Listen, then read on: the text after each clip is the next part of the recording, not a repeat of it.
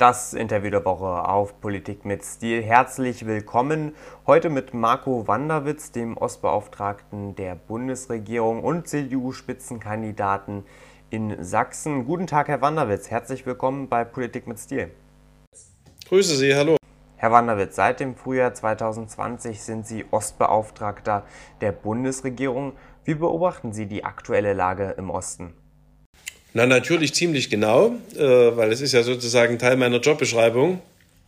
Ähm, und jetzt interessiert es mich noch ein Stück weit mehr, weil wir stehen nah vor der Bundestagswahl und ich bin auch Direktkandidat in meinem Wahlkreis und bin Spitzenkandidat äh, in Sachsen für äh, meinen Landesverband der CDU.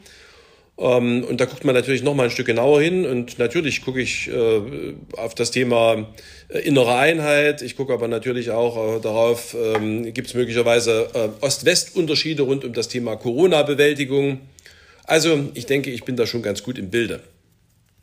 Hm, nun sind natürlich alte Phänomene bekannt, wie das der Osten immer dem Westen hinterherhängt. Wenn wir uns natürlich die Fakten ansehen, dann können wir auch erkennen, dass in den letzten Jahrzehnten schon einiges aufgeholt werden konnte im Osten. Dennoch möchte ich Sie fragen, was konnten Sie denn in Ihrer Amtszeit erreichen? Meine Amtszeit war ja relativ kurz. Ich bin ja erst zur Mitte der Legislaturperiode äh, Staatssekretär im Wirtschaftsministerium und in diesem dann ähm, Beauftragter der Bundesregierung für die neuen Bundesländer geworden. Vorweg war ich ja zwei Jahre als Baustaatssekretär im Innenministerium. Und dann kam unmittelbar Corona und hat mir unter anderem etwas kaputt gemacht, was mir sehr am Herzen gelegen hätte und was nun äh, mein Nachfolger, meine Nachfolgerin, so es sie oder ihn den gibt, ähm, fertig in der Schublade liegen haben, nämlich ein Konzept ähm, für eine dialogische Bürgerbeteiligung, ein bisschen nach dem Vorbild von dem, was äh, Michael Kretschmer, unser sächsischer Ministerpräsident, hier mit seinen Sachsengesprächen in äh, Sachsen macht weil ich schon glaube, dass diese gewisse Sprachlosigkeit, ähm, dieses gewisse nicht austauschfähig sein miteinander zugenommen hat in den letzten Jahren und ähm, das ist ja kein Zustand, dass es so bleibt. Aber ähm, wenn man rein wirtschaftlich drauf schaut, äh, ist auch in dieser Legislaturperiode der West-Ost-Unterschied wieder ein Stück abgeschmolzen. Die Schritte sind kleiner geworden in den letzten Jahren als in der frühen Phase, aber ähm, das verwundert insofern nicht, als dass das äh, in, irgendwie in der Natur der Sache liegt. Ich sage mal, auch beim Umweltschutz haben wir das zum Beispiel gesehen, äh, als wir 1990 gestartet sind mit kaputten Flüssen, einer kaputten Umwelt, verseuchten Böden. Da konnte man sehr schnell große Renaturierungserfolge erzielen und die letzten fünf Prozent sind genauso aufwendig und genauso teuer wie die ersten 95. Und so ähnlich ist das bei dem wirtschaftlichen Aufholprozess. Aber um mal ein Beispiel zu bringen, wir sind jetzt bei der Rente mittlerweile bei 97,9 Prozent West. Also eigentlich ein Thema, worüber man kaum noch sprechen muss. Der Rest ist nun wirklich ähm, Kleinstkram in Anführungsstrichen. Das wird sich in den nächsten Jahren rauswachsen. Wir sind auf der anderen Seite natürlich auch äh, strukturell in der Situation, äh, dass äh, es zunehmend die Stadt-Land-Unterschiede sind, die dominant sind und die sich nicht mehr an Ost-West-Unterschieden festmachen. Wir haben aber auch 30 Jahre friedliche Revolution und 30 Jahre deutsche Einheit gefeiert in den Jahren 2019, 2020. Und ähm, solche Jubiläen äh, bieten sich ja geradezu an, dass man A, sich nochmal intensiver mit diesen 30 Jahren beschäftigt und B, auch ein Stück weit Bilanz zieht. Das Bilanzziehen haben wir mit dem Jahresbericht zum Stand der deutschen Einheit, dem Jubiläumsjahresbericht getan. Und mit dem, was wollen wir für Lehren ziehen, was wollen wir vielleicht auch noch verändern, hat sich sehr intensiv eine Regierungskommission, äh, 30 Jahre friedliche Revolution, 30 Jahre deutsche Einheit befasst, die ich gemeinsam mit Matthias Platzek leiten durfte. Und wir haben 69 Handlungsempfehlungen daraus abgeleitet an die Bundesregierung. Die sind jetzt in einem ersten Anlauf durchs Kabinett gegangen schon einmal. Am Ende der Legislaturperiode ist sowas dann immer nicht mehr so einfach umzusetzen. Insofern ist da dann die nächste Bundesregierung vorrangig gefragt. Das zentrale Tool, also der wichtigste Punkt dieser Handlungsempfehlungen, ist der, das Etablieren eines ähm, Einheits- und Transformationszentrums mit europäischem Ansatz, sprich, wo wir sozusagen die Transformationserfahrungen auswerten, sie für künftige Transformationen nutzbar machen weil die Menschen in den neuen Ländern haben eine hohe Transformationskompetenz, äh, teilweise unter schweren Schmerzen erworben in den 90ern und frühen 2000ern. Und wir wären blöd, wenn wir das nicht versuchen würden, für die künftigen Strukturwandel zu nutzen. Und auf der anderen Seite, glaube ich, dient diese nochmalige Beschäftigung auch ein kleines bisschen nochmal damit, die eine oder andere Verwundung, die mittlerweile zu einer Narbe geworden ist, noch zu schließen und uns beim Thema gesellschaftlicher Zusammenhalt weiterzuhelfen. Nun sind Sie natürlich auch bekannt dafür, dass Sie gerne reden und auch Dinge auf den Punkt bringen, so wie es andere Kolleginnen und Kollegen nicht machen würden. Zum Beispiel erklärten Sie vor einigen Monaten, dass viele Ostdeutsche für die Demokratie nicht mehr potenziell rückholbar seien. Sind Sie eigentlich nach dem großen Wahlsieg der CDU bei der Landtagswahl in Sachsen-Anhalt zuversichtlicher geworden? Also zunächst einmal habe ich nie von den Ostdeutschen gesprochen, sondern ich habe immer von einer aus meiner Sicht zu großen Minderheit gesprochen. Ähm, und zwar deshalb, weil ich äh, das für eine potenziell demokratiegefährdende Situation halte und weil ich auch erlebe, dass die große Mehrheit äh, an diesem Thema leidet. Warum? Äh, weil ein guter Demokrat daran leidet, dass eine zu große Minderheit rechtsradikal wählt. Und weil das ja auch was macht mit einer Verfasstheit in der Gesellschaft. Wenn also sozusagen in jeder Straße, in jedem Sportverein, an jedem Arbeitsplatz da drei, vier Leute rumspringen, die sozusagen die freiheitlich-demokratische Grundordnung und die Demokratie permanent in Frage stellen, dann lebt sich da nicht gut. Und deshalb äh, habe ich das Thema verstärkt thematisiert. Ähm, einerseits, um zu benennen, was ist, und auf der anderen Seite auch mit der Hoffnung verbunden, dass ich einen gewissen Teil derer, äh, die da derzeit ähm, ja, eine rechtsradikale Partei wählen, auf diese Weise, nämlich indem ich mal den Spiegel vorhalte, vielleicht doch dazu kriege, zu sagen, in der Demokratie ist es manchmal beschwerlich, aber ähm, es gibt doch in den unzweifelhaft demokratischen Parteien nun weiß Gott genug Meinungsspektrum und da muss doch eigentlich auch für mich in der Auswahl was dabei sein. Und insofern ähm, ist das eine durchaus äh, lohnenswerte Debatte aus meiner Sicht, auch wenn es nicht so einfach ist, sie zu führen. Hm, Herr Wanderwitz, Sie sagten auch, dass man nun auf kommende Generationen hoffen müsse. Ähm, wie beobachten Sie denn die derzeitige junge Generation im Osten? Also ich bin Ihnen ja in der Tat äh, jetzt noch einen Teil der Antwort schuldig geblieben äh, auf die Frage davor und insofern äh, kann ich das jetzt noch nachholen und die neue gleich mitbeantworten. Ähm, wenn ich mir insbesondere die Sachsen-Anhalt-Wahl anschaue, äh, dann ist es in der Tat so, äh, dass äh, es ein sehr unterschiedliches Wahlverhalten nach Generationen gibt und dass es auch innerhalb der Generationen sehr unterschiedliche Wahlverhalten gibt. Nämlich zum Beispiel äh, am Muster Großstadt-Flachland festzumachen, aber auch beispielsweise einen extremen Unterschied im Wahlverhalten von Männern und Frauen. Ähm, die Stützen der Demokratie, mal abgesehen davon, dass es natürlich auch viele Männer in den Altersgruppen gibt, die ich jetzt gleich noch benennen werde, die Stützen der Demokratie sind vor allen Dingen die Frauen und die Jungen und die sehr Alten. Die Mittelgenerationen, die sind derzeit das größte Problem in diesem Zusammenhang. Und leider, und das ist auch in Sachsen-Anhalt nicht anders gewesen, gibt es auch einen sehr hohen Prozentsatz von Jüngeren, nicht Erstwähler, aber gar nicht so viel Ältere. Zum Beispiel Leute, die also weder die DDR erlebt haben, noch diese großen herausfordernden Transformationen in den 90ern am eigenen Leib erlebt haben. Ähm, und die machen mir ehrlich gesagt die meisten Sorgen, weil die werden noch sehr lange hier leben und sich engagieren und wählen. Und ähm, wenn sie das in einem rechtsradikalen Bereich tun, macht mich das sehr traurig und betroffen. Und nichtsdestotrotz äh, ist die Aussage, glaube ich, einerseits so platt, wie sie auf der anderen Seite richtig ist, nämlich in jeder neuen Generation liegt die Chance, dass diese Verhaltensmuster nicht äh, übertragen werden, denn häufig setzt sich sowas ja in Milieus fort und ein Milieu zum Beispiel sind Familien. Und ähm, wenn ein Achtjähriger ähm, Montagmorgen in der Schule ähm, gegen Ausländer polemisiert, dann hat er sich das nicht selber einfallen lassen, sondern hat das am Frühstückstisch von seinem Vater gehört. Und deshalb wundert es mich wiederum auch nicht, dass sich gewisse Wahlverhalten auf Jüngere fortsetzen. Aber das ist eine Aufgabe von politischer Bildung. Und äh, insofern wissen wir, wo wir daran müssen, äh, damit es dann mit künftigen Generationen wieder besser wird.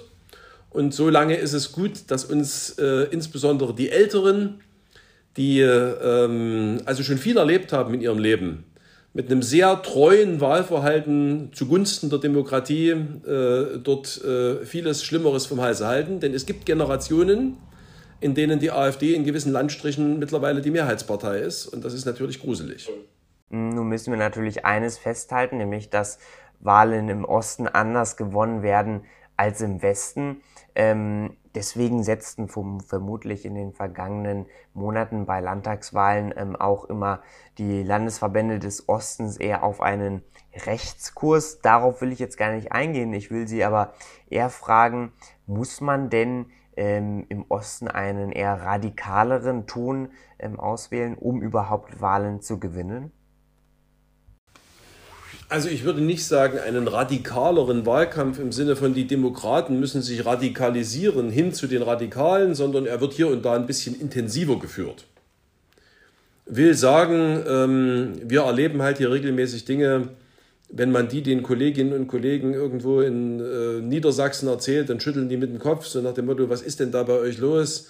Also es beginnt bei solchen Dingen wie Zerstörung von Plakaten, über äh, Aggressionen kurz vor der Handgreiflichkeit, die dich auf dem Wochenmarkt äh, erwarten. Wobei, ich sage mal so, ähm, das Land ist generell ein Stück weit in Wallung. Also ich sage mal, die größten Anfeindungen hat Jens Spahn beispielsweise nicht äh, in den neuen Ländern rund um Corona erlebt, sondern von irgendwelchen Querdenkern in NRW. Insofern ist auch das kein reines Ostphänomen. Ähm, in der Tat ist es so, äh, dass unzweifelhafte Demokraten, die sehr konservativ sind, in den neuen Ländern häufiger vorkommen als in Nordwestdeutschland. Und insofern sind auch die ostdeutschen Landesverbände der CDU eher konservativer. Das ist im alten, tradierten politischen Schema eher rechts der Mitte, was ja aber auch äh, nicht in irgendeiner Art und Weise problematisch ist, weil es kommt viel rechts von der Mitte, wo anständige Menschen sind, die weit entfernt von rechtsradikal sind. Ähm, das, also diese Zustandsbeschreibung trifft zu. Die trifft auf Sachsen-Anhalt, auf Thüringen, auf äh, Brandenburg, auf Sachsen zu. Das sind also innerhalb äh, der Union eher Landesverbände, die unsere konservative Wurzel stärker betonen als äh, andere, beispielsweise die liberale oder die christlich-soziale. Herr Wannerwitz, noch fünf Wochen, 35 Tage, dann steht die Bundestagswahl an, viele weitere Wahlen auch im Osten. Sie sind Spitzenkandidat in Sachsen. Wie läuft der Wahlkampf? Naja, ich sag mal so, wir haben in Sachsen noch Schulferien, noch zwei Wochen. Ähm, und insofern ist natürlich die absolut heiße Phase traditionell die, wenn die Schulferien zu Ende sind. Das ist aber von Bundesland zu Bundesland ganz verschieden. So gesehen gibt es ja in einigen Bundesländern gar keinen Wahlkampf. Aber zumindest ist es immer so gewesen. Zum anderen muss man sagen, ähm, ein Stück weit wird das dadurch ähm, negiert, als dass natürlich die Briefwahl immer stärker an Bedeutung gewinnt und damit auch die Schlusskampagne an Bedeutung verliert. Also ja, wir sind mitten im Wahlkampf. Es wird plakatiert, ähm, es sind die letzten Vorbereitungen, man ist schon auf den Märkten, Veranstaltungen und dergleichen mehr. Ähm, und wir haben zwei überlagernde Ereignisse erlebt bereits in diesem Wahlkampf. Zum einen ähm, die Flutereignisse in Rheinland-Pfalz und Nordrhein-Westfalen zum anderen jetzt die Entwicklungen in Afghanistan. Ähm, das sind solche Ereignisse, die natürlich geneigt sind, den Wahlkampf zu überlagern und ähm, das auch tun. Ähm, und dazu kommt, dass natürlich uns die Demoskopen sagen, und das entspricht auch meiner Wahrnehmung, dass wir es schon mit einem relativ hohen Prozentsatz von Menschen zu tun haben, die noch nicht abschließend sich entschieden haben, wer künftig dieses Land gut führen soll ad personam, als Partei, als Koalition. Wir erleben so ein bisschen in den Gesprächen mit den Menschen, aber auch in den Umfragen, dass die Führungspersönlichkeit dieses Mal im Verhältnis insbesondere zur Koalitionsoption einer größeren Zahl von Menschen eine nachgeordnete Frage ist. Das ist durchaus atypisch, weil in den letzten Wehrkämpfen sind regelmäßig die Personen zentralere Elemente gewesen. Aber vielleicht ist das auch so eine, nach so einer langen Ära, wie wir sie jetzt mit der Kanzlerschaft von Angela Merkel erlebt haben, ein Stück weit ein natürlicher Prozess. Also in dem Bundestagswahlkampf ist noch ganz schön Musik drin. Ich würde noch keine Wetten darauf aus, äh, annehmen, wie es ausgeht. Es ist eine lange Zeit, aber jeden Tag jetzt, der stattfindet, fließen Stimmen ins Töpfchen. Die Briefwahl läuft. Und dann werden wir am Wahlabend sehen, wo wir stehen. Ich habe auch kein abschließendes Gefühl, was die Wahlbeteiligung betrifft. Ähm, das sind natürlich alles Faktoren, die im Wahlergebnis sich am Ende durchschlagen werden. Ähm, insofern ist es wiederum ein Wahlkampf wie jeder andere, weil es kann immer am nächsten Tag was passieren, was man nicht vorausplanen konnte. Und deswegen sind es spannende Zeiten für die, die im Wahlkampf stehen. Spannende Zeiten, das zeigen uns natürlich auch immer die neuen Umfragen. Die zeigen uns nämlich, die Wahl ist völlig offen. Es ist noch längst nicht geklärt, wer Kanzler bzw. Kanzlerin wird. Die Union und Sie als Spitzenkandidat in Sachsen können natürlich nicht zufrieden sein mit den derzeitigen Werten. Die CDU erreicht rund 23 bis 25 Prozent in den Umfragen. Ähm, auch die Werte Ihres Kanzlerkandidaten Armin Laschet sind nicht glänzend. Was fordern Sie nun von ihm? Wie kann nun der Wahlkampf auf das richtige Gleis gestellt werden? Also, ich, ich würde sagen, er würde sich zu Recht darüber beschweren, wenn ich von ihm jetzt viel fordern würde, weil ich bin selber Spitzenkandidat in Sachsen, ich bin Bundesvorstandsmitglied, wir haben jetzt erst ähm, gestern im Bundesvorstand zusammengesessen. Natürlich ist er der Parteivorsitzende der CDU und er ist der Spitzenkandidat und damit auch in einer besonderen Verantwortung, aber es ist natürlich nicht seine Verantwortung allein, sondern die CDU ist als Ganzes gefragt und ähm, wir, die wir in Führungsverantwortung sind, noch ein Stück weit mehr als ähm, die einfachen Mitglieder. Und wir sind derzeit noch nicht so gut, wie wir sein könnten und wollten. Und deswegen müssen wir besser werden. Das heißt, wir müssen es schaffen, näher an die Menschen ranzukommen. Wir müssen es schaffen, unsere aus meiner Sicht guten programmatischen Ansätze ähm, besser auszubuchstabieren. Und das ist aus meiner Sicht zum Beispiel das Thema gute Arbeitsplätze der Zukunft. Das ist zum Beispiel das Thema Versöhnung von Ökologie und Ökonomie. Weil wir wollen eben nicht nur klimaneutrales Land werden, sondern wir wollen auch klimaneutrales Industrieland bleiben. Ich bin heute Morgen beispielsweise bei mir im Wahlkreis in dem, im größten Ziegelwerk Europas gewesen. Ähm, da werden jährlich 80 Millionen Dachziegel hergestellt. Und Dachziegel werden aus Ton und anderen Stoffen gebrannt. Das ist sehr energieintensiv. Und ähm, dass sowas in Deutschland stattfindet, ist nicht selbstverständlich. Wir haben jetzt schon die höchsten Energiepreise der Welt. Und wenn wir aber gleichzeitig diese guten Arbeitsplätze, in dem Fall dort 250 wertige Arbeitsplätze, die nach Tarif bezahlen, in der Region halten wollen, dann können wir nicht einfach Energiewende auf Teufel komm raus machen, sondern dann müssen wir eben auch über das Thema Bezahlbarkeit und übrigens auch über das Thema Versorgungssicherheit sprechen.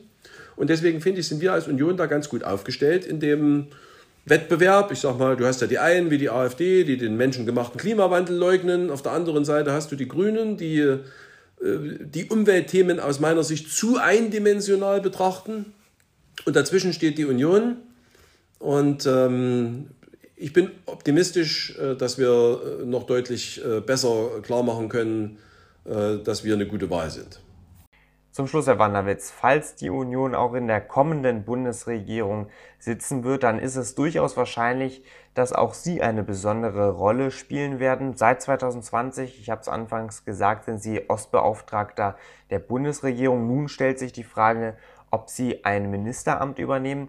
Ich frage Sie mal ganz direkt, was stellen Sie sich vor? Ich stelle mir offen gesagt die Frage nicht. Warum? Weil wir alle miteinander Mandate auf Zeit haben. Ähm, und es beginnt mal mit dem Bundestagsmandat auf Zeit.